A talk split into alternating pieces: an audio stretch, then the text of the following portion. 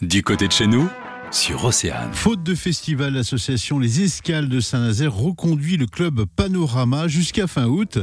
Jérôme Gaudriot, le programmateur du festival. On a préféré aussi une formule un peu conviviale avec des tables et des chaises autour de ces tables de façon à proposer des concerts sous forme de cabaret, si on peut dire, qui crée une convivialité, une proximité avec les artistes. Donc en fait, tout le monde est sur le toit de la base, à la fois les artistes et le public avec une jauge limitée à 450 personnes. Des concerts en plein air avec une belle programmation pour ce mois d'août. On redémarre dès le dimanche 1er en accueillant Christine Salem, qui est une artiste elle aussi originaire de l'île de la Réunion, que nous avions découvert euh, il y a 20 ans maintenant pour les 10 ans du festival.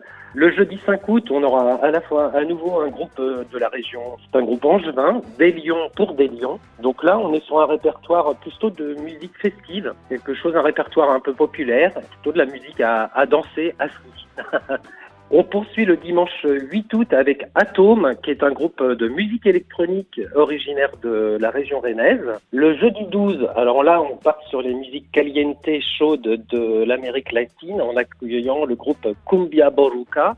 Donc là, c'est vraiment un, concert très très chaud euh, aux couleurs de la musique cumbia d'Amérique latine. Et on clôt euh, cette édition 2021 de Club Panorama par un groupe nantais bien connu qui s'appelle Malton Milk dans un univers euh, blues, soul, qu'on a pu aussi accueillir sur le festival avec euh, une chanteuse américaine qui s'appelle Tony Green.